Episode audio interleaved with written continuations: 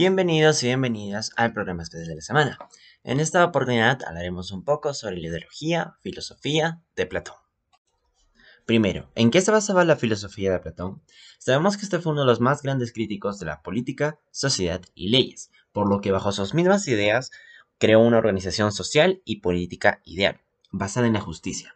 Justicia es una palabra muy clave dentro de su ideología, ya que a nosotros al escuchar la palabra justicia, lo primero que se nos viene a la mente es la igualdad entre todos los miembros de una sociedad, eh, región, pueblo, etc. Pero para Platón, justicia es hacer lo que tienes que hacer, hacer lo que debes de hacer o hacer para lo que has nacido. Por ejemplo, si una persona eh, en su vida ha estudiado medicina, pues solo se dedica a ser médico. Si una persona estudia filosofía, solo se dedica a ser filósofo. Si una persona eh, ha estudiado para educar, pues solo se, solo se dedica a educar.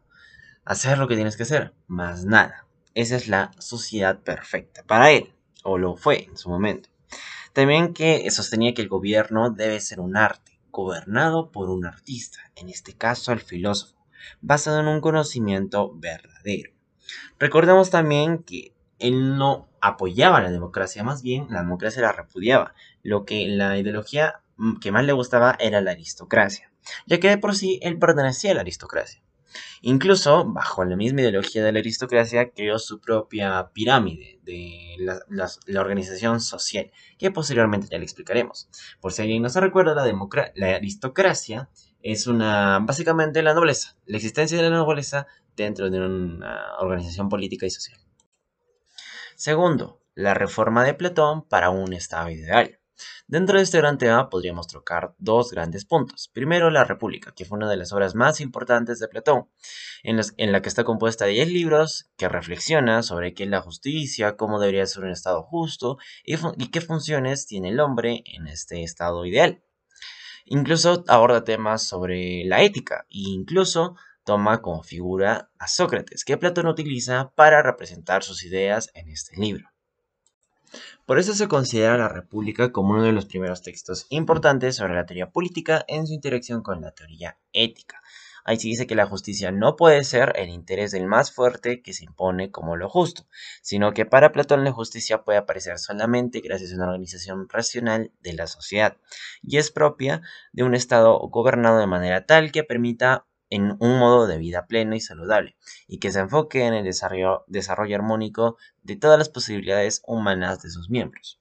También recordemos que Platón dividió la sociedad, o bajo su ideología dividió la sociedad en una pirámide, y esta pirámide a la vez se divide en tres pisos o en tres escalones. El primero, la base de todo, son los productores. En el segundo escalón tenemos a los guardianes, y en la punta de la pirámide tenemos a los gobernantes. Dentro de los productores podríamos considerar a los artesanos, a los comerciantes, a los guardianes, como su mismo nombre indica, a los guerreros o bueno, la clase militar. Mientras que los gobernantes pues se podrían considerar más que todo los filósofos o las personas con una alta educación. Recordemos que toda esta ideología simplemente era una utopía. Era algo ideal que era complicado de realizarse. Cada grupo tenía su virtud peculiar para esta ciudad feliz necesitaba este orden ideal, porque si no tenía este orden ideal, si no era una sociedad justa, no se podía lograr. También recordemos que bajo su ideología los gobernantes tenían que controlar todo, vigilaban todo, tenían que sí o sí estar involucrados en todos los aspectos de la sociedad. E incluso su ideología era tan radical que creía que los niños, desde que hayan nacido, sí o sí los tenía que educar el Estado separarlos de sus padres, a pesar de que su idea en estos momentos suene un poco descabellada, y lo era. Finalmente, ¿por qué para Platón la educación era tan importante? Actualmente suele llamarse educación al proceso de asimilación y transmisión de las costumbres, normas e ideas, mediante el cual cada sociedad incorpora a todos aquellos que se integran en ella.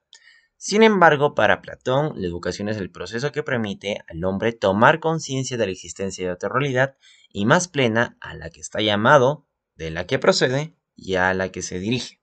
Por lo tanto, la educación es la desalineación, la ciencia es liberación y la filosofía es alumbramiento. Este filósofo idealista concebía la educación como la luz del conocimiento. Creía que entre cuerpo y alma existía una relación propuso que a partir de los 5 años los niños fuesen a institutos especiales, de manera que fueran educados tanto en la parte física como en la parte espiritual, para desarrollar el alma y el cuerpo. Recordemos también que en esta pirámide de la sociedad que mencioné hace un momento, las partes más superiores, los picos, las clases más altas, significaba o se intuía que tenían mayor educación, una mejor preparación, mientras que las partes más bajas, las clases más bajas, lo contrario, se intuía que tenía una peor preparación o simplemente no la tenía. También debemos recordar que Platón fue un discípulo de Sócrates, por lo que no es extrañar que muchas de sus ideas estén basadas en esta o sean muy parecidas en esta aunque es cierto que también discrepan en unos puntos muy específicos de sus ideologías. Esto ha sido todo, espero que haya su Muchas gracias.